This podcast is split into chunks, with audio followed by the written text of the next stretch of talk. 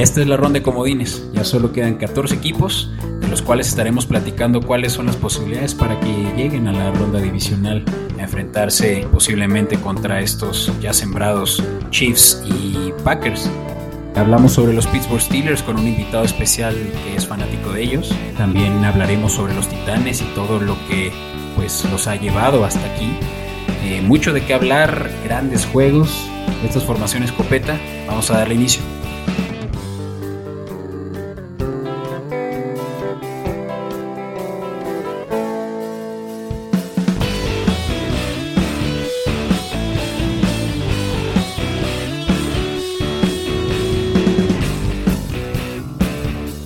Bienvenidos, este es un nuevo episodio de Formación Escopeta. Mi nombre es Beto Orozco y estoy eh, junto con un invitado especial. Así que, por favor, preséntate ante todos. Hola Beto, hola a todos. Eh, muchas gracias por invitarme. Me llamo Luis. Muy contento de estar aquí platicando de la NFL. Gracias por la invitación de nuevo. Qué chido tenerte aquí. Eh, Luis, para quien no lo conoce, no tanque para los cuates. Tanque, si quieres tanque, sí dime tanque. Eso. Y entonces, pues sí, eh, Tanque, tú tienes una historia que contar sobre no solo tu fanatismo hacia la NFL, sino también que lo has jugado. Yo jugué, pues estuvo, es muy chistosa mi historia. Yo empecé en Pumas, en Pumitas, nada más que solo estuve una semana porque mis entrenadores no sabían que yo era 92 y estaba jugando con la categoría de 93. Cachirula ahí. Sí, y en el primer partido caparon que era del 92 y me dijeron, no, pues mano, no puedes jugar aquí.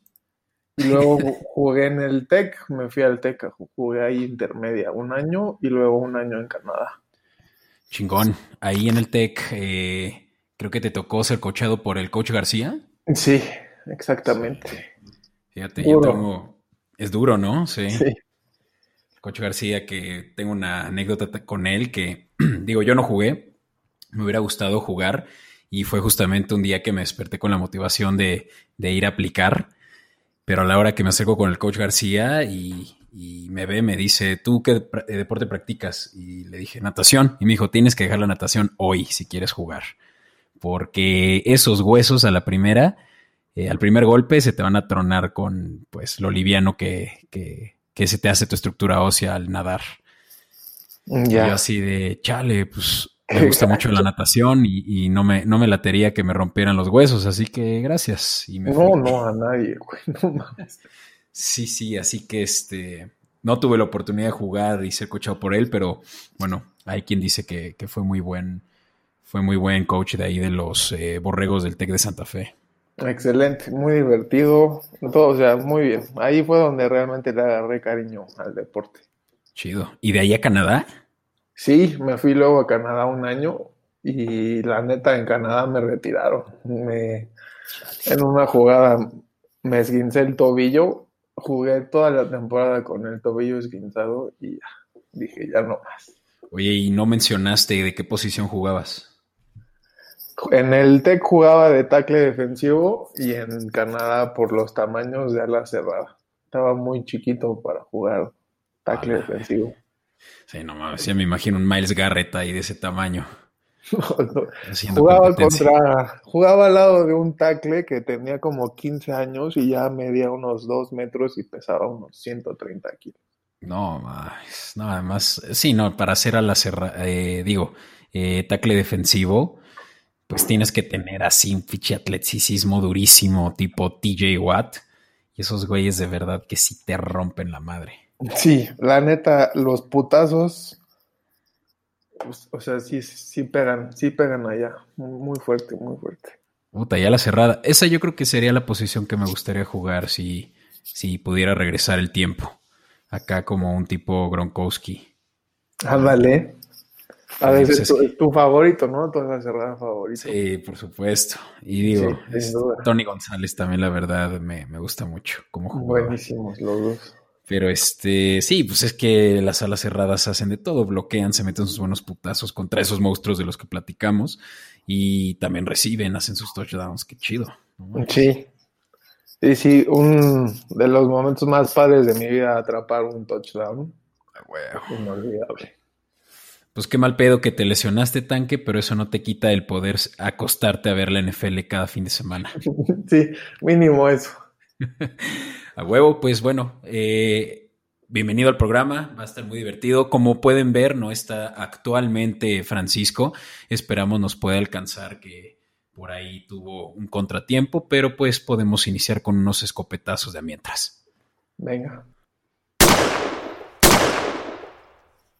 Órale, pues tenemos mucho de qué hablar. La semana 17 y última semana de la temporada regular finalizó este domingo con el juego eh, que le dio ya el pase a los, al Washington Football Team.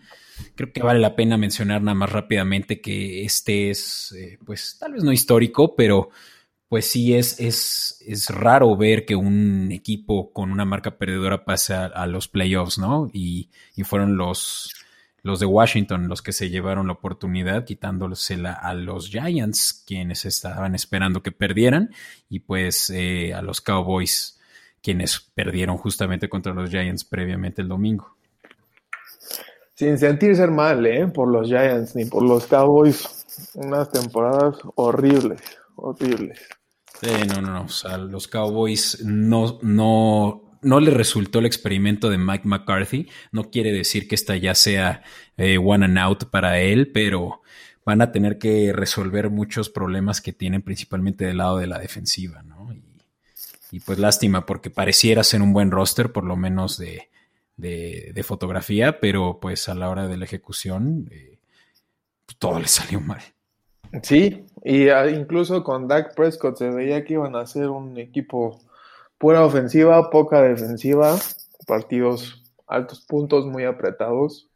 Y sin él, pues se ve de cuánto dependen de su coreback, ¿no? Sí, claro. No, y un gran tándem que tenían ahí con Amari Cooper, con eh, Gallup. Eh, y CD Lamb. Y exacto, CD Lamb, su, primera selección de este año. Pero pues claro, si no tienes un buen coreback y Andy Dalton no lo hizo mal, pero bueno, ni para qué clavarse con ellos, ¿no? Pero, eh, ¿por qué no hablar de algo que realmente sí llama la atención? Y es eh, esa marca que rompió, eh, bueno, además de, ser por segundo año consecutivo, de tener el running title, el caso del titán, el, tractorcito Derrick Henry, rompió las 2.000 yardas por tierra, lo cual es nada más, ocho corredores en la historia lo han logrado. Eso que dices, además, estaba leyendo, ha habido 10 jugadores desde 1953 que han sido líderes de yardas por acarreo en temporadas consecutivas. Mm. Los otros nueve, aparte de Derrick Henry, están en el Salón de la Fama. Entonces, lo que este vimos fue histórico, o sea, fue algo muy importante, ¿no? es un gran logro. Lástima que no está aquí Francisco, aunque seguramente de, de, entrarle a este quite, pues seguramente lo va a reiterar y claro que estamos viendo historia y pues qué mejor que verlo para tu equipo. Vaya que Derek Henry es de esos jugadores que llaman la atención y, van a estar entrando al Salón de la Fama pues una vez que se retira los cinco años eh, cumplidos, ¿no?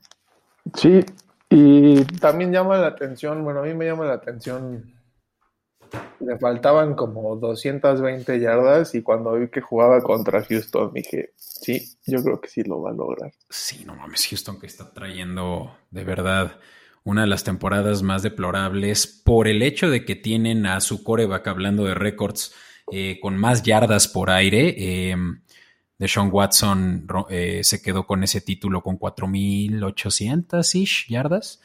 Eh, y sin embargo tienen pues este deficiencias innumerables, ¿no? Empezando por esa defensiva por tierra.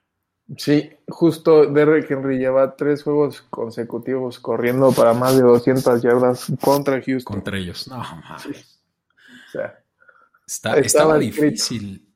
Estaba escrito, pero igual difícil decir, órale, voy a hacer un tercer juego consecutivo contra ellos de más de 200 yardas, lo que no había hecho, creo que desde la semana 11 por ahí creo que fueron cuatro semanas en las que se echó para 200 yardas. O sea, estaba, estaba. Para quien le apostó a las 2000 yardas, eh, a las 2000 yardas es porque sí traía las de perder. ¿No? ¿Quién sabe? Yo la verdad sí le metí al over de yardas. Lo agarré como en 125. Órale. Sí, sí, Fíjate sí. que tengo, tengo que, eh, que decirte y ser sincero con todos los escuchas. Esta es la primera semana en la que me metí a caliente, disclosure, de, de, Ujú. de- de anuncio, a, a apostarle. No había hecho nunca un tipo props o, o de este tipo de, de altas o bajas, más que pues en mi quiniela. Y no hice parlay, y, pero hice pues una apuesta por tres equipos que ganaban y, y no la tenía ninguno de los tres. Híjole, ¿a quién le metiste? Ah, justamente le puse a Tejanos. Pues ya ves, estás apostándole a, a equipos que no tra que, que traen el, eh, la línea a su favor. Pues dije, esta va a ser la que le voy a ganar dinero por meterle poco. Y le puse a los Tejanos contra Titanes, le puse a los Falcons, que um, Contra Tampa jugando. Tampa, exactamente, y quedaron Sí. 44-27. Y le puse a los Cowboys. Así Híjole. que ninguna de las cuatro me pudo ayudar a ganar esa eh, diferencia de los otros dos. Pero Y bueno, estuviste cerca, ¿eh? O sea, sí. estuvieron apretados dos de esos tres partidos. Sí, la neta sí. Pero bueno, pues la verdad es que es ahora en playoffs para cuando ya quiero tener un poco más como de expertise para poder apostar con, con, con mayor este, lucidez y poder realmente pues hacerme de una lanita. Pero estuvo chido. O sea, no lo había hecho está interesante. Oye, pues si le late a tus escuchas, justo yo sí apuesto, ya llevo dos años apostando y justo tengo aquí unas cositas por las que me gustaría apostar para que te diga al final del programa. Ah, pues ahora en cuarta le, lo mencionas, eh, no quites ese lápiz del renglón.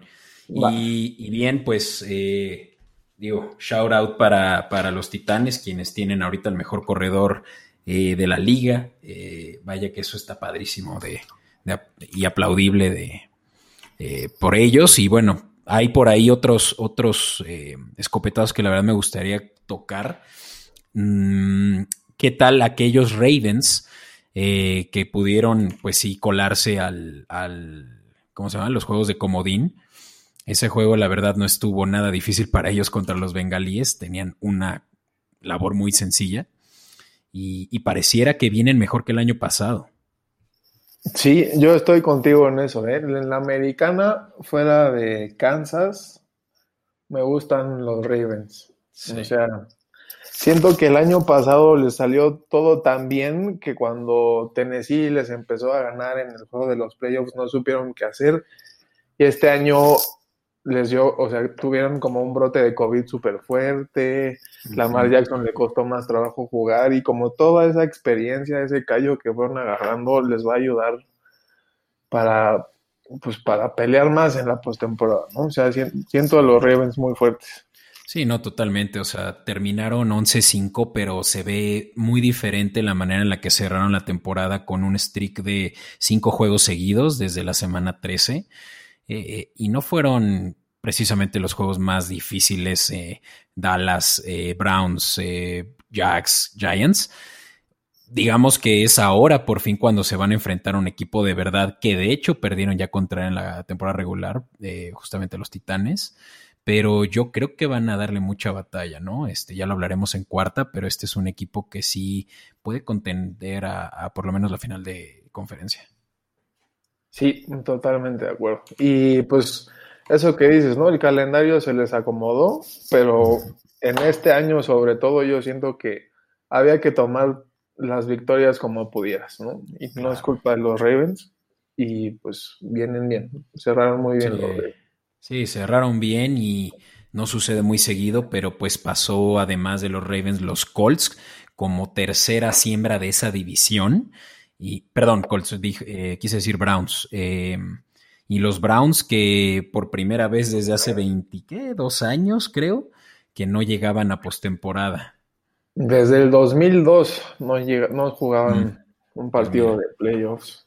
Ahí lo tienes y pues pareciera que Baker ya estaba festejando como si hubiera ganado el Super Bowl. Pues es lo que me preocupa de los Browns, ¿no? Independientemente, igual full disclosure de que yo le voy a los Steelers, Sí sentí que Cleveland se jugó su Super Bowl. contra algunos de Pittsburgh, exacto. sí. la verdad pareciera difícil, eh, sobre todo con algo que es casi que breaking news, por lo menos para el momento en el que estamos grabando el episodio, porque eh, tenemos eh, al coach de los Browns con COVID, lo que no le va a permitir estar en el juego. Tiene COVID el head coach y el entrenador de línea de receptores y de ala cerrada. Entonces, a ver cómo le hacen los Browns para entrenar esta semana. Van a jugar contra la que yo pienso es la mejor defensa de la liga. Mm. Arguably, pero sí puede, puedes hacer un caso por ello. Eh, híjole, pobre Stefanski. Eh, estando en una tan buena posición para ganar head coach del año y le da COVID. Tan madre, neta. Sí, sí, sí. Qué mal pedo, pero pues mira, es, son tiempos difíciles y van, a la NFL se va a tener que, se las va a tener que arreglar con ello. Eh, y los Browns en este caso, ¿no? Porque están viendo, eh, pues que ya no juegan contra unos Steelers similares a los que jugaron una semana anterior, ¿no? Regresan varios eh, titulares, creo que entre ellos Bush regresa y tú me podrás corregir. Mira, no mm. jugó Big Ben, Pouncy, que es el centro, Eric Ebron a la cerrada, Cameron Hayward, TJ Watt, Joe Hayden y Terrell Edmonds. O sea, es, son bueno, es como el 30% del equipo y son los mejores jugadores. Totalmente, sí, los descansaron para justamente hasta tal vez darle alas a, a los Browns. Y seamos honestos, lo dijimos también en el episodio anterior, para mí que quisieron perder, con tal de ir contra ellos, eh, si se les... Eh, sí, creo que tenía que haber otras eh, situaciones a su favor, pero finalmente les convino a ellos ir contra los Browns en playoffs. Sí, de los, de los otros equipos, la verdad, Cleveland es un rival más accesible para Pittsburgh. Sí, sí. Y te digo, vienen ya con una edición diferente de, principalmente de defensiva, lo que le va pues, le va a, le va a afectar seriamente a, Cleveland teniendo pues este, eh, esta situación de COVID en su, en su directiva. Así que yo no sé si apostar por Pittsburgh es la mejor decisión. Ya lo hablaremos también en cuarta y la línea, pues la, misma línea lo dice en eh, seis puntos a favor de Steelers. Pero pues sí es un juego que, en el cual eh, los Steelers vienen más fuerte. ¿no? Sí, la línea estaba en tres y medio, o sea, menos tres y medio Pittsburgh. Y en cuanto se supo lo del coronavirus de Stefanski, ya. Se fue a seis, seis y medio. Y pues tiene mucho que ver con lo que dices, ¿no? Que es un candidato muy fuerte a ser entrenador del año. Porque además él, él, llama las jugadas para Pittsburgh. Es, él es el que le dice a Maker Bayfield antes de que le corten la comunicación qué jugadas tiene que mandar. Entonces, esto es muy importante. Stefanski no va a poder estar el domingo, o sea, definitivamente no puede ir ni al estadio. Madres. Entonces, va a estar difícil para los Browns. Sí, van a tener un coach interino. Creo que no han dicho quién va a ser, pero no manches, o sea, la posición en la que van a poner a esta persona, pues va a ser de mucho estrés, ¿no? Teniendo toda la responsabilidad en sus hombros. Pero bueno, ya veremos. Los Browns por primera vez desde el 2002 en playoffs ya es de festejarse y lo, lo, eh, lo dijo el mismo Baker Mayfield. Así que es otro equipo que se estuvo colando y qué hay de los Rams. Eh, también solo tenían que ganar para pasar y ganaron contra Arizona y eso fue lo que no le permitió a Arizona pasar, pero sí a los Bears, ¿no? Ese, ese eh, clinch que hizo de último minuto, pues la verdad a ellos les benefició porque ya habían perdido contra Green Bay y tenemos a Mitchell Trubitsky en los playoffs. Híjole, pues no sé, o sea, ¿qué hubieras preferido tú? Cardinals o a, los Bears? Por supuesto que a Cardinals. Sí, yo me hubiera ido por ver a, a, Kyler Murray ya además sano, yendo, probablemente hubiera sido este la siembra. Ay. Pues en siete, según yo, en siete igual. Ah, mira. Sí, claro. Sí, creo que sí. Así que hubieran ido contra los Santos, hubiera sido un juego muy diferente a como yo creo que se va a, desempeñar eh, Bears, pero te voy a ser muy honesto, a mí me gusta mucho ver la defensiva de los Bears jugar y contra Drew Brees va a estar bueno ese duelo, así que mira, no tengo nada en contra de los Bears en este punto solo porque su defensiva es excepcional. Sí, pero por ejemplo, justo esta semana vimos, o sea, leí mucho también de cómo decían que Trubisky estaba jugando mejor que nunca, resucitando de entre los muertos, no sé qué, y se va a jugar contra Green Bay y nada, o sea, regresa a ser el mismo quarterback que ha estado en Chicago, que eligieron por encima de Mahomes, de Watson, o sea, es... yo, los Santos, para que se me hace un candidato seguro para avanzar a la siguiente ronda. Sí, 100%. O sea, Bears tiene que tomar una decisión muy difícil porque pues están casi que a ciegas con Trubitsky en este punto. Nada más les ha dado victorias eh, convenientes. Eh, y no del todo, porque pues igual jugaron contra equipos mediocres. Eh, Houston Vikingos, quien ya vimos que no, no pudo ni siquiera eh, quedar, creo que, mm, creo que quedó en último lugar de su división y, lamento si estoy en lo incorrecto, pero vamos, los jaguares, o sea, no, no tuvieron realmente buenos matchups y eso eh, habla de que pues Mitchell Trubisky solo tuvo pues este aire de grandeza, pero híjole, si lo, si lo fueran a contratar el próximo año o extender, mejor dicho, pues definitivamente hay problemas más arriba en Chicago. Sí, totalmente de acuerdo.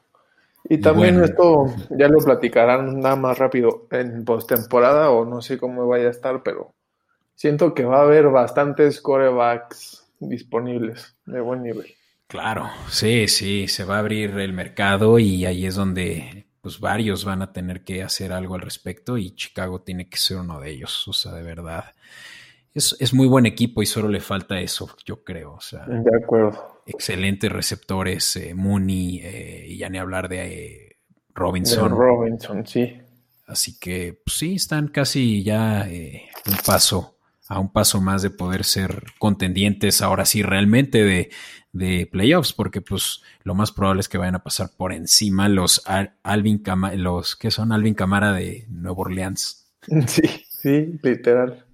Toda la y Y pues sí, digo, e, equipos que se colaron, eh, ya lo mencionamos. Eh, me gusta cómo se ve el playoff picture, bueno, ya los playoffs de, de la siguiente semana y lo platicaremos, pero, pero bueno, pues hay por supuesto que con el final de la temporada, eh, pues un suceso muy importante y pues triste para, para muchos, que es el famoso Black Monday.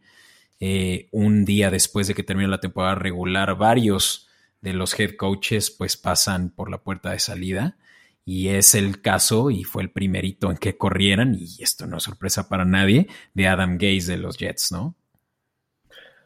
uno de los peores entrenadores en jefe de la liga ahorita. Eh, y, o de la historia, ¿eh? O sea, está cañón lo que hizo este güey.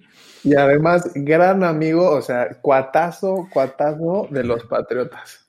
Neta, no. En cinco años hundió a Miami y a Ah, claro. Tienes toda la razón. O sea, no, puedo creer que lo hayan firmado los Jets tan solo pues creo que fue el año siguiente que salió de, de, Miami con una marca perdedora, por supuesto. O sea, de verdad parecía broma que los Jets estaban eh, firmando a su a alguien que habían tenido tan de cerca. Sí, sí, sí, totalmente de acuerdo. O sea, y o sea, nunca pudo sacarle provecho a Sam Darnold, ¿no? Era como, como que se hizo fama siendo coordinador ofensivo de Peyton Manning con los Broncos y, de ahí se su fama. Sí, sí, sí. Y era como, no, pues a, lo mejor ayuda a Sam Darnold a mejorar, a que sea un coreback franquicia. No, no, no. Nunca, nunca lo pudo lograr. Ahí te va su récord, su récord de dos años. Nueve victorias, 23 derrotas. No, no seas mamón. Sí, o sea, muy malo, muy malo. Mira, no salió tan mal de Miami ahora que lo veo, 23-25, pero no manches, o sea, llegó a hundir la franquicia y, y con ello la carrera de un coreback que pintaba muy bien de la colegial con Darnold. Y bueno, y de Miami, o sea, los Titanes acabaron agarrando a Tannehill. Y dices, ¿por qué los Delfines no pudieron hacer esto? Pues por este güey. Por Adam Gaze, totalmente de acuerdo. no, Adam Gaze no regresa a ningún otro sitio de la NFL. ¿eh? Yo creo que ya se va a tener que retirar. Y, bueno, no es el único, aunque definitivamente el, más sonado, pero justamente, eh, y, a mí me sorprendió, mm, pero por supuesto que me, da gusto ver que los jaguares pues se agarraron los pantalones y, también se fuera Doug Marrone, a quien decían que había mucho respeto en la organización, en la franquicia, pero pues que sí necesitaban darle un refresh completo, ¿no? Pues se viene bueno para Jacksonville, ¿no? O sea, siento que es una plaza ya muy atractiva. Claro, claro, porque, porque lo, platicábamos em, eh, fuera, de, fuera de, estar en vivo y hay pues estas dos grandes posiciones, la de los Jets y la de los Jaguars. Eh, como pues una de las más atractivas, ¿no? Por el hecho de la cantidad de cap space que tienen, eh, te lo mostraba y son 81 millones para los Jaguars y 73 millones de dólares para los Jets. Y además los Jaguars tienen, son cuatro, tres selecciones en el siguiente draft. Sí, sí, me gusta su roster ofensivo, o sea, me gusta James Robinson, me gusta DJ Shark. Y adivina quién, y adivina quién entra el próximo año a ese locker room. ¿Estás seguro? Uy, 100%, sí, sí, sí.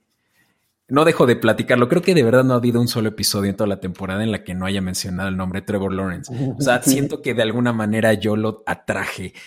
o sea, está, está, ese cuate está más que metido ya en Jacksonville. Otro regalito de Adam Gaze también. Otro regalito de Adam Gaze, quienes tenían ya asegurado ese primer pick y ganándole a los Rams, lo mandaron toda la borda. Sí, sí, sí, pues bien, los Jaguars se ven muy bien. se ven muy bien. Y los Jets también, ¿sabes? O sea, no se van a ir con este premiazo de, de coreback de Clemson, pero igual podrán, con esas dos primeras selecciones que tienen en el, solo en la primera ronda, podrán traerse, eh, pues a un Zach Wilson, he visto en ¿cómo se llama? Mock drafts que lo están considerando como mejor contendiente que Justin Fields. Justin Fields. Y, probablemente tener una segunda opción, eh, además de Sam Darnold, ¿no? Quien todavía podría tal vez tener un resurgimiento. Y, pues yo creo que también sería bueno para los Jets eh, mejorar esos receptores, ¿no? Vienen muy buenos, no como este año, pero vienen buenos receptores en este draft. Sí. Y eso, o sea, para mí, yo no sé, y obviamente habrá gente que sabrá más que yo, cuál es la dificultad de muchos equipos de la NFL de poner a sus corebacks a competir, ¿no? Independientemente de que esté ahí Sam Darnold, sí tienen que agarrar a uno de los dos que dijiste, a Wilson o a Fields. Y la verdad, yo no había visto nada de colegial hasta las semifinales y me gustó muchísimo cómo jugó Justin Fields. Sí, sí, contra Clemson justamente. Contra Clemson jugó impresionante su partido. unos pinches bombazos, o sea, sí. Sí, no, Fields se va a ir en los primeros, ¿qué te digo? Cinco picks, ¿eh? O sea, va a haber un trade y si no se lo lleva, eh, ¿cómo se llama? Atlanta, que también ahorita hablaremos de ese caso particular, se lo lleva yo creo que hasta los 49ers, quienes van a tomar ya Imagínate esa con cada De verdad, es que imagínate, sería letal. Sí. Su, combinación. Eh, y sí, pues, bueno, ya eh, ahora que lo menciono, los eh, Falcons son otro de los equipos que ya no vienen con un coach más que el interino que actualmente está, lo que le permitirá pues a uno de estos eh, potenciales head coaches del próximo año que pues entren ahí a tal vez cambiar eh, la ruta de ellos quienes pues hace no tampoco eran contendientes hasta de Super Bowl. Lástima que los Falcons, a diferencia de estos dos que ya mencionamos, vienen con un cap space negativo, lo cual es fatal, ¿no? O sea, traen eh, deuda, por así decirlo, en sus contratos y, y no le van a permitir tal vez hacer tantos movimientos en el roster como uno quisiera. Eso y tomar en cuenta que, por lo que yo tengo entendido, el tope salarial de la temporada que entra o mm. no sube o se queda igual. Creo que se redujo. Creo que de hecho se redujo. Bueno, si se reduce no van a tener flexibilidad financiera para mover mucho ahí. Mm, no, y por eso es que se está pensando en la posibilidad de que Matt Ice pues tenga que irse porque va a liberar mucho cap space, aunque no sé cuál fuera el, em, la penalización, porque hay una penalización si rompes contrato antes de tiempo con jugadores. Em, no obstante, les vendría muy bien, obviamente, ese, no manches, Matáis debe estar ganando un mínimo 20 millones al año. Y, ahí ya quedaron tablas y pueden tener un Justin Fields con un este contrato de rookie pues, regalado, ¿no? Así que. Regalado, salen gratis los primeros cuatro años. Claro. Y bueno, es, es una posición interesante para, para aquellos eh, nuevos head coaches, que hablando de nuevos head coaches, pues. Eh, bueno, no, antes, porque creo que vale la pena también mencionarlo rápido, hay uno más que también salió eh, tirado por la borda y ese fue Anthony Lynn. A sorpresa de varios, le ganaron a Kansas City, aunque bueno, a la reserva de Kansas City, pero también salió por la puerta el coach de Chargers se me hacen muy parecidos los Chargers y los Falcons en que olvídate tú de que perdían los partidos, era como los perdían. O sea, malos manejos al final, malos tiempos fuera. Hubo, yo me acuerdo, estaba viendo un partido en donde sale la unidad de gol de campo y se les acaba el tiempo, no pueden patear el gol de campo y pierden por tres puntos. O sea, un desastre la manera de manejar un partido y esa es responsabilidad del head coach. Totalmente. Sí, no, pues es justamente la posición que se va a abrir enormemente y qué tal eh, aquellos candidatos, ¿no? Estamos viendo por ahí que vienen muy fuertes el coach eh, eh, ofensivo de, de, Carolina, Joe Brady, de quien se lo van a pelear, siento que a golpes los, los equipos que ya mencionamos. por ahí también está Eric Bienemy, que viene del, ¿cómo se llama? de Kansas. Del, del campeón de Kansas y que hay también de, mm, Brian Double, ¿no? Es otro coach ofensivo que está rompiéndola en Búfalo. En Búfalo. Todos ellos, pues, justo yendo a la par con la tendencia de la NFL, que es tener una ofensiva buena, los tres me parece que llevaron. O sea, Joe Brady a mí se me, se me hace que hizo maravillas con el roster que tienen las Panteras. Sí. Y Eric viene, bueno, igual muy interesante de este árbol genealógico de coaches de Andy Reid, que por ejemplo ha sacado a Doug Peterson, el coach de los Eagles, que ya quedó campeón. Sí, no, Acostumbrado a ganar. Ahí quizás la única pregunta conviene mí sería ver qué tanto lo beneficia. Pues no todos los equipos juegan con Patrick Mahomes, ni con Eric Hill, ni con Travis Kelsey. ¿Cómo podría él hacer su propia... Sí. siento que estos que mencionamos vienen ya con una mentalidad ganadora y ya sean los Jets, eh, los Falcons y los Jaguars, podrían llevarse uno de ellos. No digo que los otros no, hablando de los Chargers. Eh, bueno, ¿quién no quisiera también empezar a coachar a, este a Deshaun Watson?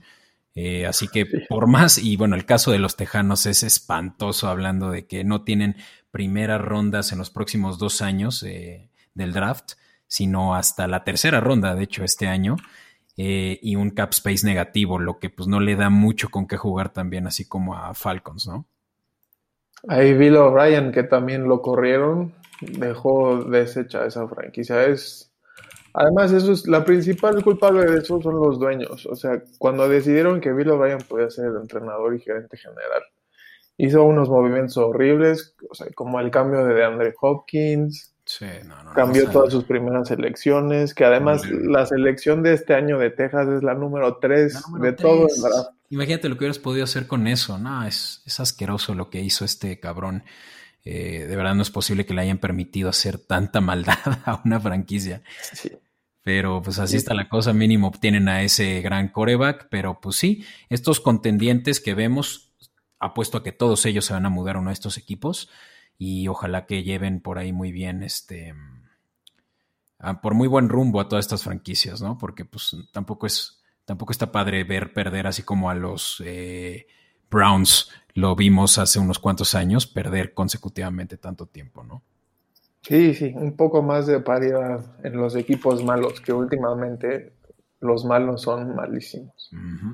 Oye, pues creo que vale la pena, eh, valdría la pena dedicarle más tiempo a esto porque hay mucho de qué hablar, pero yo creo que tendremos que dejarlo para otra tanque y, no me estoy despidiendo, pero estoy queriendo ya pasar a la siguiente sección, ¿vale? Venga. Venga.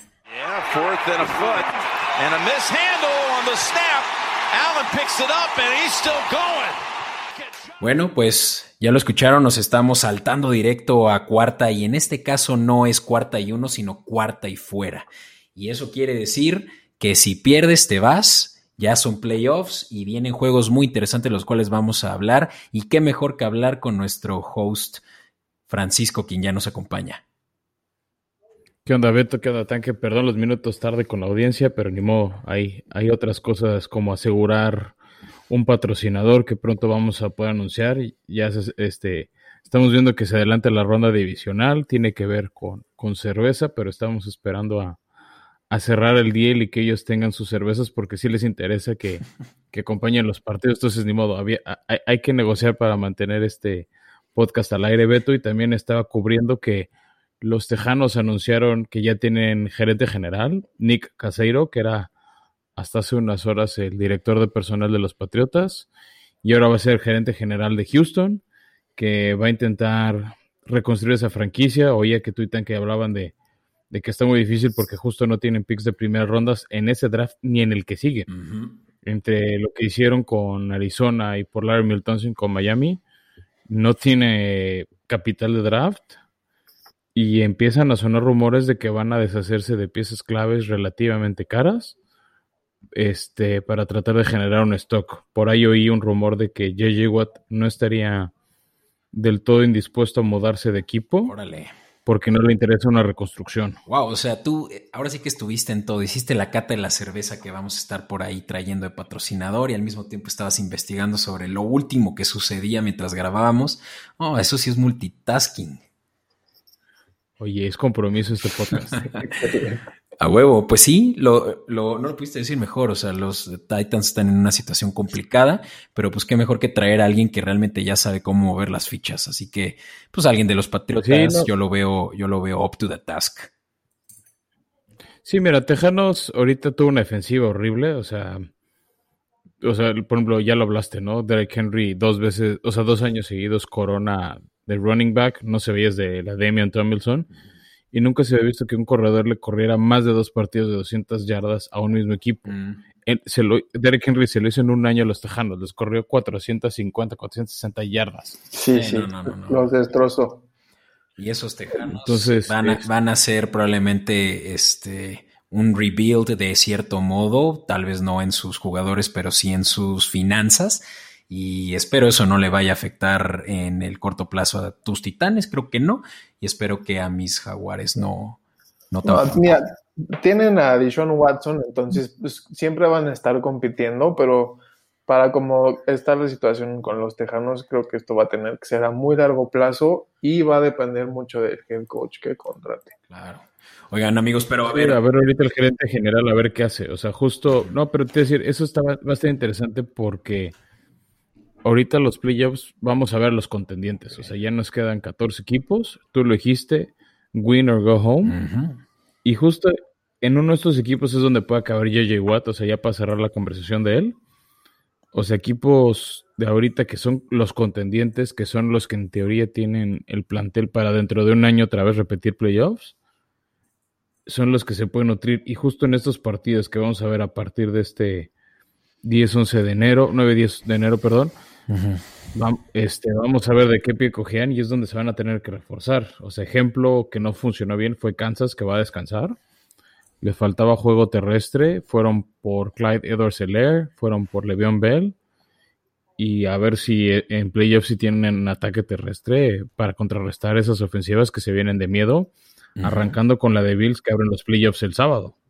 Sí, sí. Y, es un juegazo, ¿no? Ese que tenemos en en casa de los Bills y es contra Indianapolis, quien viene pues eh, crecido de haber, eh, pues sí, haberse colado en la, en, la siembra y pues con una defensiva, la verdad, sí de temor, ¿no? Que justo creo que es la defensiva de mayor temor de la AFC, ¿no? Sí, sí. Coincido. A mí, bueno, a mí me gusta más la de Pittsburgh, pero sí, andan ahí. Sí, no, y. pero Pittsburgh, la mitad de la defensiva es un hospital. Pues, pero descansaron. Esta... Bueno, ya hablaremos de Pittsburgh. Ya hablaremos de ellos, pero sí, o sea, Colts eh, pareciera que, encontraron la manera, sobre todo, de correr el balón. Jonathan Taylor, qué excelente juego dio contra Jaguares. Y, otra cosa es eh, respecto a su eh, ofensiva, una vez que ya tienen ataque terrestre. No, claro, o sea, ahí ya no dependes al 100 de la magia del abuelito Rivers o, o limitar las posibilidades de que lo intercepten o generen un fumble como es su costumbre. Este, y algo que creo también es positivo es el horario, o sea, que sea el sábado a las 12 horas del, hora de México, una de la tarde local, ayuda a que el clima sea menos factor. Sí. ¿No? Denver, digo, Buffalo es de esas ciudades tan frías como Denver o como Green Bay, y el clima puede dañar la, el espectáculo del partido y creo que no va a ser el caso. Y vemos o sea, que sea un partido en ese horario ayuda. Vemos un juego de altas, ¿eh? O sea, está el over en 51 puntos, la línea a favor de Bills en 6.5. Eh, es un juego que se viera en papel eh, no tan apretado como yo creo que lo va a estar. Me gustan las altas y me gusta, sobre todo, la semana pasada Isaiah McKenzie, que es como el cuarto jugador en prioridad ofensiva de los Bills, anotó tres touchdowns. Sí, solo en la primera mitad, además. Regresó John Brown de lesión. Entonces, la ofensiva de Buffalo está muy bien. O sea, está Singletary y Moss de corredores, Diggs, Beasley en el slot, John Brown y McKenzie atrás de ellos. Buffalo tiene con qué meterle puntos mm. a la defensiva de Indianapolis. Sí, está cabrón. no, y regresa. Indianapolis tiene con qué responder. Sí, sí le faltan receptores a Indianapolis, ¿no? Siento que... Le faltan receptores, pero... Y eso es lo que creo que puede arruinar las altas. O sea, el hecho de que Indianapolis apueste más por un juego terrestre, tener esa ofensiva de miedo de Bills en la banca. O sea, hacer un juego... Hacer un juego lento, ¿no? O sea, que hacer o buscar que Josh Allen coma banca y como decíamos, entre Taylor, Naheem Hines, incluso Marlon Mack, tiene Indianapolis para para, para la posibilidad de generar una ofensiva larga, ¿no? Sí. Muy lenta. El chiste es que capitalicen, si no, exacto. Buffalo, o sea, porque si juegan a alcanzar a Buffalo, no, no les va a dar y va a ser una paliza. exacto. Y ya vimos que Josh Allen, una vez que entre en llamas y ya tiene 14 puntos de diferencia, no hay manera de alcanzarlo. No, y eso creo que en temas de espectáculo agradecemos, ¿no? Que ya que ponen el pie en el acelerador, no lo sueltan. Sí, sí, Buffalo es de esos equipos que no me acabo el reloj, prefiero seguir pasando, seguir anotando, me la juego en cuarta, muy progresiva su ofensiva. Mm, entonces, ¿por quién se van? Mira, Beto, el corazón me dice Bills, pero algo, algo en mi tripa me dice que Colts puede dar la sorpresa, que va a ser el offset del, sábado. Mm, pues ahí lo tienen quien quiera apostarle a Colts. Además tiene una línea muy atractiva. A mí me gustan los Bills y si alguien quiere apostar a que Philip Rivers va a lanzar una intercepción, lo veo venir. sí, sí. Ya, no, esa, esa la compra sin chistar. O sea, o ganan o pierdan, la puedes comprar sin problemas. Sí, sí. Y pues yo me voy por los Bills también, aunque la línea esté favorita eh, a Colts, yo me iría a que hasta la rebasan. Gran defensiva de Colts, pero eh, se enfrían, se enfrían una vez que tienen eh, muchos puntos de diferencia. Bueno, a ver, ¿eh? porque en un partido este año a Green Bay, o sea, iban perdiendo por varios puntos al medio tiempo y les dio la vida para volver, ¿eh? Mm, mira. Entonces. Pero, pero por ejemplo, contra Pittsburgh iban cómodamente, así tranquilísimo el partido. Un partido muy tibio de Pittsburgh. Sí se durmió Indianapolis, le dio vuelta a Pittsburgh y por eso perdieron la división. 28-24. Bueno, eso y los árbitros. Pero los árbitros, los árbitros. nunca sabes de qué lado va a tocar. Sí, del lado del rating van a ayudar a, los equipos tradicionales y se inventan interferencias ofensivas o defensivas. Teorías conspiratorias, a mí me encanta escuchar eso.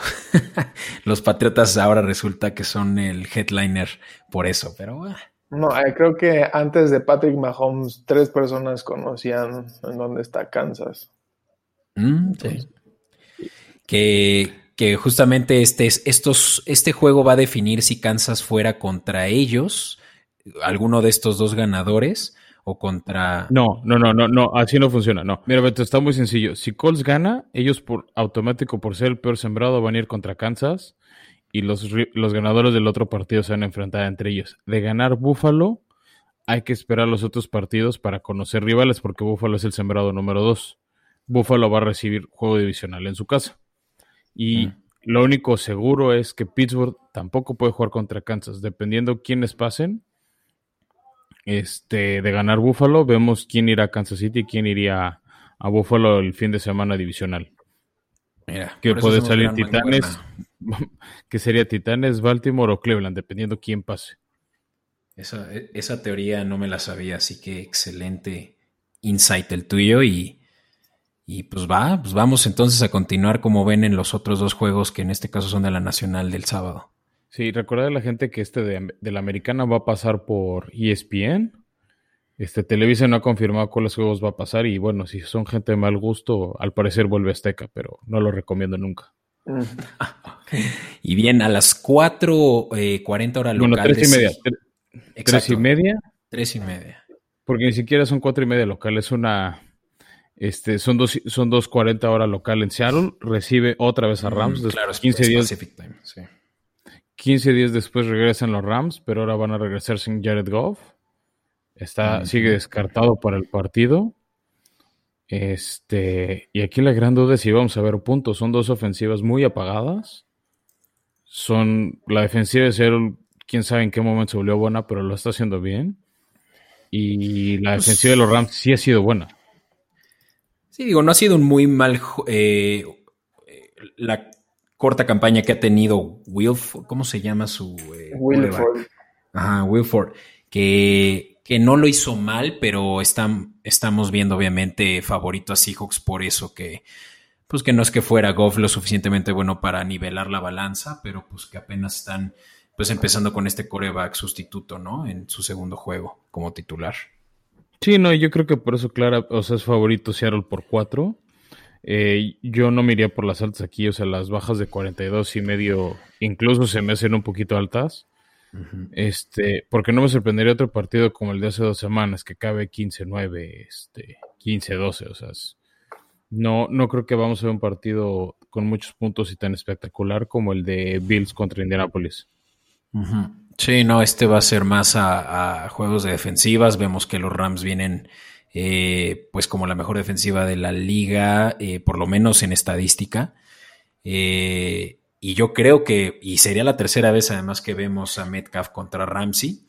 Y yo creo que este es un juego que los Rams van a ganar sin, sin que tengan aún así la ofensiva funcional que han tenido. Es momento de que despierten los receptores de Seattle, ¿no? O sea, Tyler Lockett desapareció y ya vas a tener el matchup muy difícil entre Metcalf y Ramsey. Tiene que tratar de hacer algo la ofensiva de Seattle que fue como la vuelta a una tortilla, o sea, la ofensiva empezó muy bien la temporada, viene bajando y la defensiva empezó muy mal y viene subiendo. Y yo creo igual que Beto que si no juega bien la ofensiva del Seattle, los Rams van a ganar. Eh, no, no, eh, tú lo has dicho, Tyler Lockett, hay un props por ahí que vi, que la eh, chance de que haga más de 100 yardas es de solo un 16%. eso te habla de que sus principales receptores están teniendo dificultades para encontrar una ruta que le funcione a Russell Wilson y principalmente que Russell Wilson no tiene la misma protección que tuvo a principio de temporada. Yo creo que es donde está el problema principal. Sí, no, los Seahawks están muy mermados y se está notando. Va a tener que pues usar mucho su movilidad para escapar de la presión de los Rams. ¿Estarán acaso de acuerdo conmigo en que los Rams ganan este juego? No. Otra vez mi tripa me dice que no, pero, o sea, veo todos sus argumentos, los entiendo. Pero me inquieta demasiado la ofensiva de los Rams. O sea, la defensiva puede contener a Seattle, pero si su ofensiva, la ofensiva de Rams hace errores, los puede capitalizar sin ningún problema Seattle o por lo menos patear goles de campo y controlar a los Rams. O sea, el hecho de un coreback novato del American este, Football League que lleva dos semanas, tres semanas en el equipo con poco entendimiento, Cooper Cup saliendo de la lista de COVID, son demasiadas bajas ofensivas para que Rams pueda este, despegarse. O sea, eh, eh, para mí el problema no es cómo le va a hacer punto Seattle a los Rams, más bien mi pregunta es cómo le va a hacer puntos Rams a Seattle y ganar. Pues, K-Makers regresa, viene ya de una lesión menor y, probablemente con ganas de, demostrarse como esa segunda selección de este año. Y, año Pero si tu plan es dársela a K-Makers en cada jugada, se la van a acabar aprendiendo los Seahawks. Eh, no, no digo que va a ser un juego fácil, pero puede hacer ahí un read option o un RPO, ponerse un poco creativo McVeigh que lo puede hacer. O sea, definitivamente de que les va a costar ciento a los dos equipos anotar puntos. Sí, sí, sí, sí, va a ser un partido muy cerrado y, si no runs directo, como justo va a ser muy apretado, si me gusta la línea. Sí, sí, vaya que sí. Va. pues ese, ese es un juego que pasa entonces por la tarde eh, y tenemos el juego de la noche, Saturday Night, que es entre los Bucaneros que van a visitar al Washington Football Team. Este es, y corrígeme si estoy mal, Fran, a las 7 de la noche, ¿no? Es a las 7 también por Fox Sports, o sea, ahí se echan de hecho la doble cartelera, o sea, si para las 7 y cuarto no ha acabado el partido de Seattle, se va a aguantar el inicio de ese y ya de ahí se siguen con, con la visita de Tom Brady a Washington, que bueno, por, por minutos y con coraje de mucha gente, sí fue Washington, no fue los gigantes. Sí. Este abrió claramente favorito Tampa por 8 puntos. Que contra esa defensiva se me hacen muy generosos. O sea, no cuestiono que vaya a ganar Tampa, pero esa línea de 8 se me hace alta. Lo que me gusta son las altas de 45 creo que si algo tiene la defensiva de Washington, además del espíritu, es ese es esa presión al coreback que históricamente le ha costado mucho a Tom Brady. Entonces, creo que... Aunque, Tom Brady viene, con una línea reforzadísima, ¿no? O sea, están, están cubriéndolo perfecto. Sí, no, no, claro, pero es el tipo de defensiva que históricamente se le ha complicado. Mike Evans parece que no va a estar del lado de, de, de los Rams, digo, perdón, de, los Bucaneros. Eh, Antonio Brown sí está despertando ahorita, entonces ahí es donde se va a poner muy interesante el partido. De Washington, pues Alex Smith ya, ya parece que está de regreso, McLaurin parece que está de regreso, McKissick parece que va a estar de regreso. Antonio este, Gibson también va a jugar. También. Antonio Gibson va a jugar. Entonces, este, pues sí, puede que veamos la mejor versión del de, fútbol team y, ahí el tema va a ser que la defensiva de Tampa también es muy buena, ¿no? Entonces yo sí veo claramente favorito a Tampa Bay. Este, más bien lo que cuestiona es que cobran el spread de 8 puntos. Exacto. Sí, sí. Es, donde le puede tal vez eh, complicar la, existencia a Tampa, pero nunca creo que Washington fuera a, realmente ser una amenaza para ganar el juego, principalmente porque Alex Smith no tiene muchas armas con que jugar. Y tampoco la movilidad que tenías, ¿no? Eso y también que ha sido muy inconsistente dentro de lo que cabe la ofensiva de Washington, ¿no? O sea, dependen mucho. Alex Smith lanza muchos checkdowns, mucho pase corto. Grady McKissick, Antonio Gibson, o sea, juegan mucho a través de sus corredores. Y Tampa, aunque también es inconsistente en, hay, series ofensivas en donde cuatro o cinco pases, touchdown, y ahí se les puede ir el juego de las manos. Sí. exacto. Coincido, donde Tampa se despegue, no veo cómo Washington los alcance. Sí. Va, pues esos son los juegos del sábado y pasándonos al domingo tenemos una cartelera jugosa al inicio con los Ravens visitando a tus Titanes, Fran. Este es un juego que se eh, transmite eh, a las 12 de la tarde. Y yo, pues. Yo creo que es el partido más parejo de todo este fin de semana. O sea, creo que de todos los partidos es el que más parejo se ve, que ves armas similares en ambos equipos. Este, Baltimore creo que es uno de los mejores cierres de temporada regular de toda la NFL. Es de los equipos. Me atrevo a decir que es el equipo más encendido en cuanto a su cierre. Sí, sí, sí, totalmente. Este, creo que era el equipo que nadie quería enfrentar. Me hace lógica que ellos salgan favoritos por tres puntos. Aunque vienen de este, visita, sí. Vienen de, mira, eso está muy chistoso y es ahí donde me duele, pero hay que decir las cosas como son en, en esta serie Titanes Ravens, en playoffs siempre ha ganado el visitante. Oh. O sea, es un dato que se remonta desde el 2000, que han sido los enfrentamientos entre estos equipos, pero siempre ha ganado el visitante. Quiero, quiero desear que, que se rompa esa tradición. Este, está interesante que Yannick Ngakwe no va a poder jugar por Baltimore este, tampoco su despejador Sam Koch, o sea, ya están confirmados ellos dos fuera.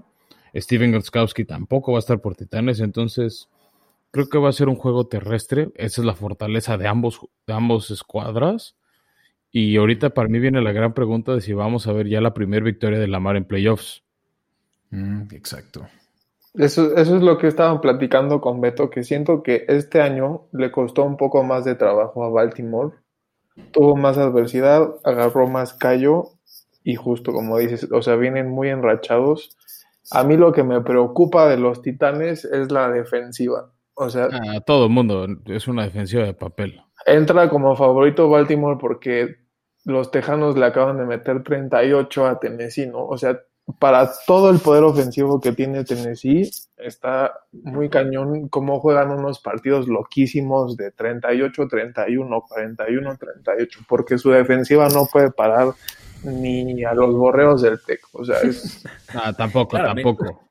Hay categorías. Tienen, tienen el número 24 de defensivas con más puntos permitidos, con 439 yardas.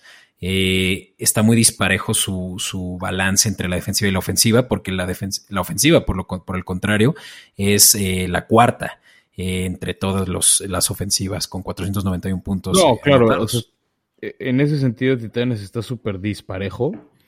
Este, vamos a ver qué pasa. O sea, de hecho, bueno, Tennessee le ganó a, a Baltimore en temporada regular en tiempo extra, ¿no? O sea, fue un partido parejo, pero al final a, o se estuvo ganando en algún momento Baltimore 21-10 y se le fue el partido de las manos. Este, y vamos a ver qué tanto vuelve a confiar Lamar en sus fortalezas.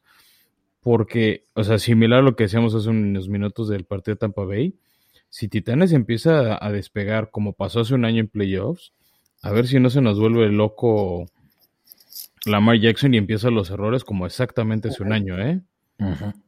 Sí, sí, esto es revancha es, revancha y si el partido se le empieza a salir de las manos, es donde vienen los errores mentales de... O sea, es, donde hemos visto los errores de Lamar. Lo, lo mismo vimos en sus dos derrotas contra Pittsburgh.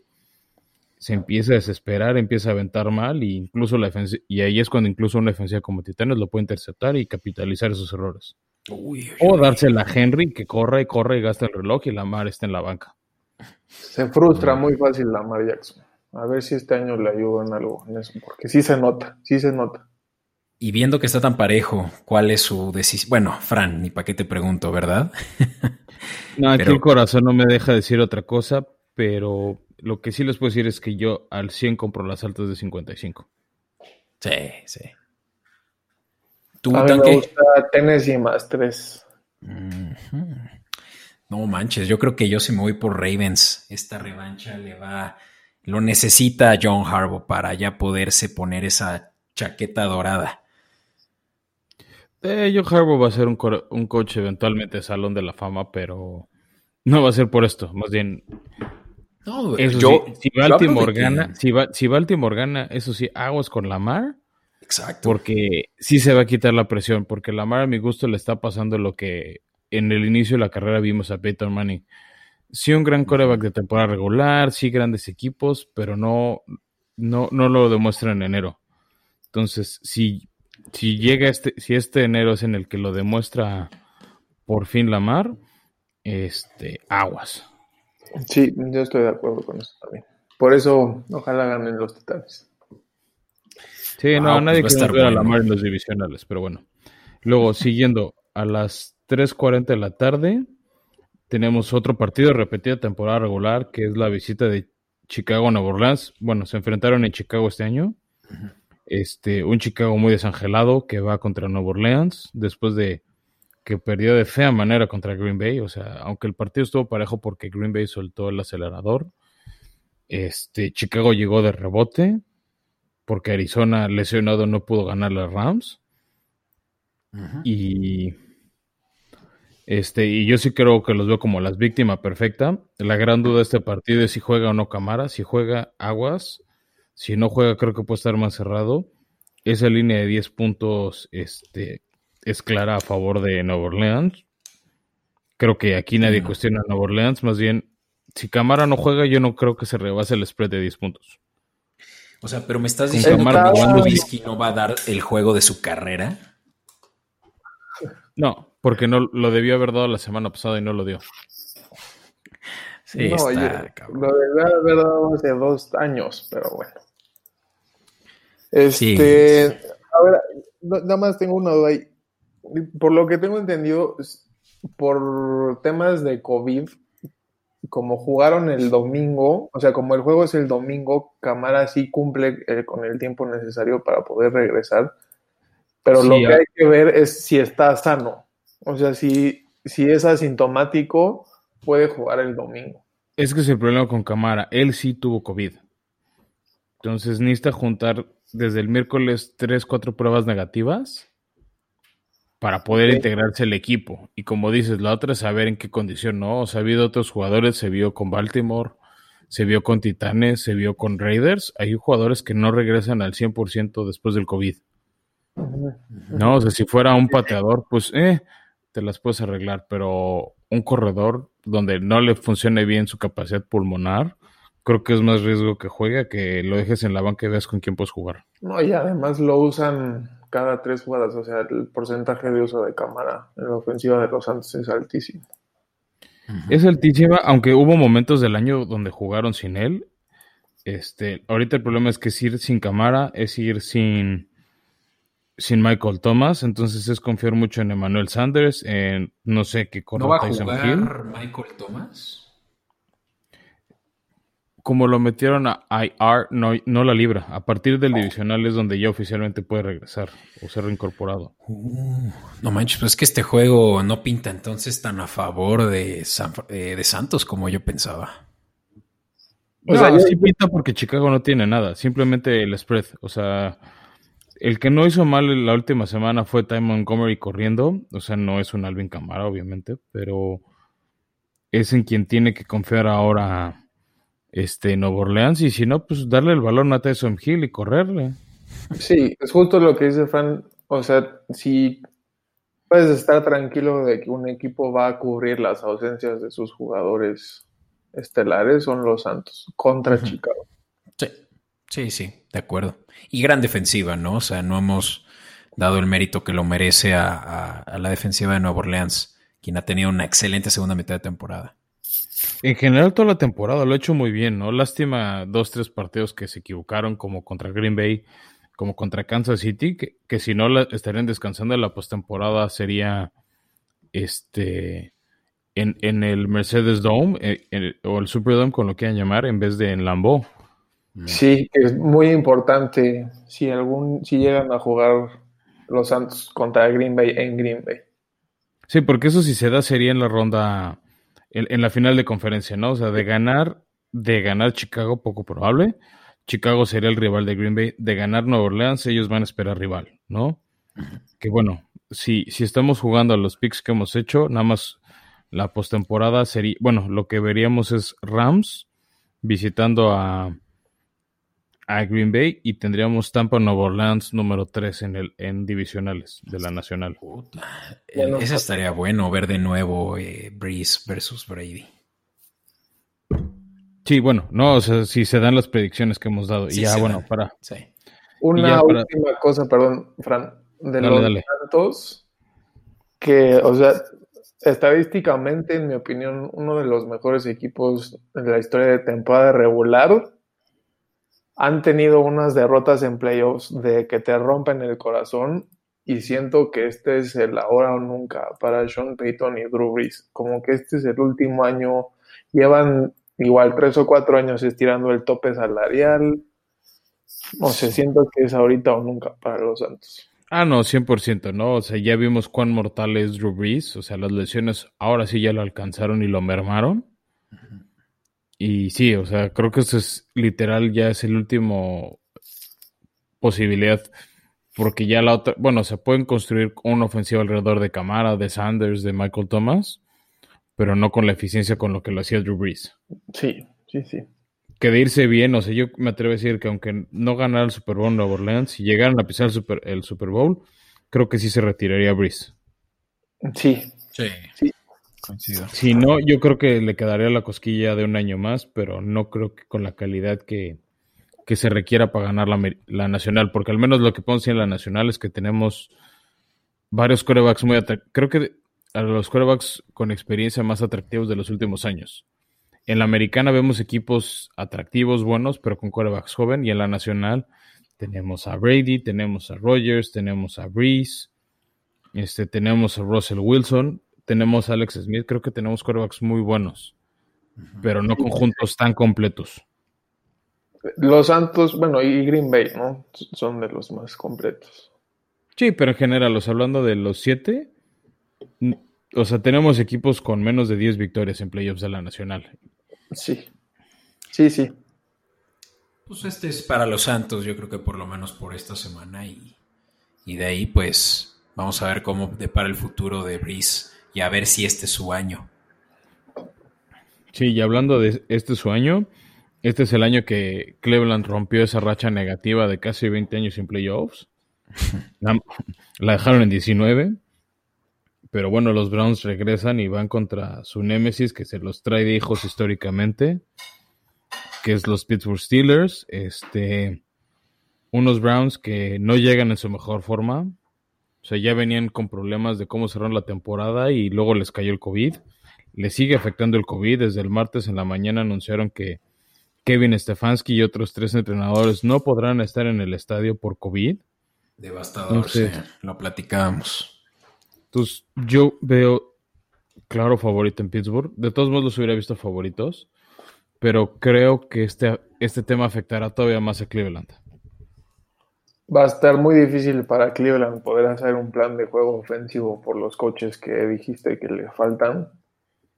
Y aquí es donde yo difiero de ustedes de que la defensiva de Pittsburgh es la mejor, quizás no estadísticamente, pero para robar el balón, para conseguir capturas, para romper series ofensivas con jugadas importantes, la defensa de Pittsburgh es muy buena y sin un cocheo que a lo largo del partido vaya estudiando tendencias, se vaya adaptando a lo que está enseñando Pittsburgh.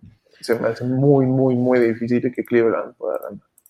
Sí, lo que tiene que cuidar mucho Steelers también es la manera en la que Tom Coughlin va a mm, eh, mediar que sus jugadores realmente estén todos en el mismo canal. No sé si se dieron cuenta de una pelea que hubo entre unos lineros ofensivos el juego pasado eh, contra Browns pareciera que ahí mismo están habiendo riñas y eso obviamente afecta anémicamente al equipo. Steelers tiene eh, claras eh, áreas de oportunidad y todo está dentro del propio management que tiene Tom Coughlin. Pues eso. Mike Tomlin. Perdón, Mike Tomlin. Tom Coughlin ya, ya ni es entrenador, Betito. este, este sigue muy clavado con los jaguares. Pero no, a ver, mira. El tema para mí, para Pittsburgh, o sea, el gran problema que les veo, no solo ahorita, sino en la postemporada, son las lesiones. Han sufrido muchas lesiones. No, lo, lo, dijimos en el podcast pasado, se quejaban de que no habían tenido descanso. Descansaron esta última semana contra los Browns y el equipo reserva de Pittsburgh de todos modos casi le saca el partido. A mí el gran tema, los errores serios que les he visto a Pittsburgh es cómo han soltado pases. Sí. Entonces, es una ofensiva de Pittsburgh con muchos nombres, con mucho potencial, pero no terminan de estallar. Entonces, si el juego terrestre de Pittsburgh no se establece y le sueltan pases a Big Ben, tarde o temprano en alguna le, va a pegar al clavo Cleveland. O sea, Baker lo, demostró ese Monday Night que perdieron contra Baltimore. Sí puede encontrar sus receptores. Nick Chubb y Karim Hunt pueden ayudar a mover el balón, ayudar a, a cansar a la defensiva de Pittsburgh. Y en una de esas, aprovechar, ¿no? O sea, TJ Watt, no entiendo por qué sigue marcando como lesionado y como probable para el partido del domingo. No, va a jugar, va a jugar. Yo también creo que va a jugar, pero pues quiere decir que no está al 100, ¿no? O sea, incluso a pesar de las semanas Kansas sigue sin entrenar. Marquis Pouncey también lo ponen como cuestionable. El único que ya está descartado es Terrell Edmonds, el, safety de Pittsburgh, y su pateador Chris Boswell. Entonces, eso también puede ser un tema interesante. El hecho de no contar con su pateador titular puede afectar en ciertos momentos del partido a Pittsburgh y darle ilusión a Cleveland. Porque si se acercan a zona de gol de campo y lo fallan o se la juegan en cuarto porque no confían en el pateador suplente y le dan un campo un poco más corto a Cleveland, pueden ser los errores que no puedes cometer en playoffs y veo a Pittsburgh con la capacidad de hacerlos. Sí, sí, sí. Eso que dices justo, hay dos claves para mí de lo que dijiste es si Cleveland puede mantener a su ofensiva en el campo y cansar a la defensiva de Pittsburgh, sí tiene una oportunidad. Sobre todo porque Pittsburgh tiene muchísimas series en donde se van tres y fuera. Porque no pueden correr bien el balón o porque sus receptores le sueltan sus pases. Y otra es que si es un clásico de Mike Tomlin hacer una estupidez de vez en cuando en un partido de playoffs. Y si no tiene un, el pateador titular, que es como, bueno, ya está mi pateador titular, ¿para qué la pienso? Si tiene que pensarlo, ahí justo puede darle oportunidad a Cleveland con un intento, no sé, con un fake field goal o con algo así, no sé. Eso sí me da, sí, sí, sí, sí da. Y tomen en cuenta que todas estas son suposiciones de sí por ahí eh, los propios errores de Steelers le dan la oportunidad a, a, los Browns de, de de sacarle provecho, pero solo si eso sucede y ya de ahí todavía tienes que permitirle al coach interino que identifique esas oportunidades, lo cual ya es otro boleto. No, no, no, claro, o sea, te digo, es, identificar esas oportunidades, pero si, si, le dejas el balón corto, aunque, no esté Kevin Stefanski, o sea, Baker Mayfield sabe darle el balón a, a Nick Chubb que corra. Sí. Dale el balón a Karim Hunt y que corra. Ya, ya lánzasela a Peoples Jones o a Jarvis Landry. O sea, hay, maneras de aprovechar errores. O sea, ¿no? Y, eso sí ha demostrado Pittsburgh. Si, su defensiva está mucho tiempo. A ver, eso sí te digo. Si la defensiva de Pittsburgh está mucho tiempo en el campo, ahí es donde se han mostrado muy mortales. A lo largo de todo el año, cuando más daño le han hecho a Pittsburgh es cuando han tenido muchos drives a la defensiva. Sí, se cansan. Y es, donde, se acaban cansando. El clima puede afectar porque es en Pittsburgh en la noche, va a ser frío. Va a ser un juego muy, muy físico. Y con lo que, o sea, como ya están tocados, ahí es donde tal vez no salen lesionados, pero ya no taclean con la misma calidad que están acostumbrados. Y es donde podemos ver una jugada de esas raras espectaculares de cualquiera de los dos lados. ¿eh? No, no descarto que la defensiva de Cleveland también comete sus errores de tacleo. Y este va a ser un juego más porque pobre em, Baker Mayfield ha tenido la expectativa encima de él todo el año, pero este es uno de los juegos más para él que es definen carreras. O sea, el que pueda vencer Steelers en casa de los Steelers y siendo además la primera vez que llegan a playoffs desde hace, 19 años, puede realmente hacer que la campaña, eh, la carrera de este cuate sea eh, un éxito de aquí en adelante. No, claro, pero de todos modos Baker Mayfield y Stefanski ya son el equipo de los Browns que volvió a tener 11 victorias, que tuvo temporada ganadora de playoffs. O sea, para mí Stefanski, aunque no esté en este partido por COVID, va a ser el coach del año, o debería serlo. Brian Flores destruyó su oportunidad en Buffalo. Sí. Sí. Este. Y de todos modos, Cleveland, aunque sale.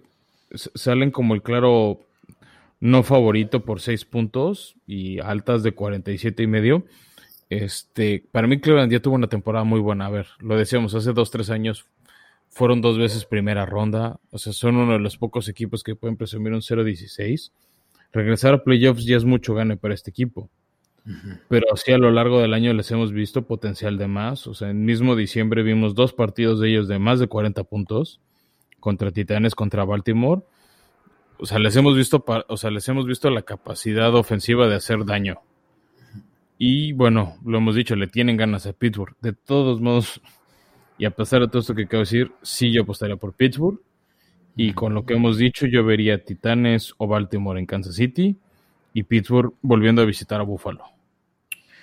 Mm, interesante. Yo, por la línea, probablemente metería eh, a favor de Browns, que sí la cubren. No sé si ganar el juego, sí es un hecho que va a ser un juego muy difícil para Browns, principalmente por esta situación de COVID, pero siento que va a ser un juego muy cerrado, muy peleado, sobre todo a patadas eh, de gol de campo y hasta en una de esas no se cubre ni siquiera las altas, ¿no? Yo creo que 47.5 queda corto y, y, será una buena manera de ahí de apostarle eh, a Browns. Me gusta ese under también, sí. Sí, no, el under se antoja mucho y mira, en el hipotético caso de que Cleveland ganara, entonces sería Cleveland, Kansas City y Titanes visitando a Buffalo o Baltimore visitando a Buffalo. Ya. ¿No? O sea, ahí es como jugar uno, o sea, uno uno contra dos, uno contra, o sea, uno contra dos, uno contra tres no se va a dar. Entonces, por eso ni Pittsburgh ni Buffalo, o sea, de ganar Pittsburgh y Buffalo, ellos dos se van a enfrentar. Ya. ¿No? Una derrota de Bills o una derrota de Pittsburgh es donde altera los posibles matchups que veremos en la ronda divisional, Beto. Claro. Pues grandes juegos esta semana, no puedo esperar y supongo que ustedes tampoco porque ven a sus equipos jugar. Así que lo mejor para ambos. Y tú tranquilo, Beto, puedes subirte al tren de alguno de los 14 equipos que quedan. Ah, los del de los Bucks, ¿o qué, Beto? Bucaneros, claro, papá. Pues, claro, todos los patriotas le pusieron una estampita roja a su jersey patriota y, y decir que son Bucks de toda la vida. Hay espacio en el, en el barco, súbanse. No, no, gracias. Mira, no me desagrada Tampa de la Nacional, aunque, aunque me gustaría ver a Breeze repetir, pero uh mi MVP Rogers creo que son los claros favoritos para estar representando a la Nacional. Sí, obvio. Sí, ¿para qué jugamos? De volada, de volada, hablando de quién va a representar a qué conferencia, le estaba diciendo a Beto, si yo apostara, que chance sí lo hago, me gusta mucho la futura de los Packers para ganar el Super Bowl. Mm está más 400, o sea, si le metes 100 pesos ganas 500. Y eso yo lo cubriría con la futura de los Bills o de los Ravens de ganar el Super Bowl.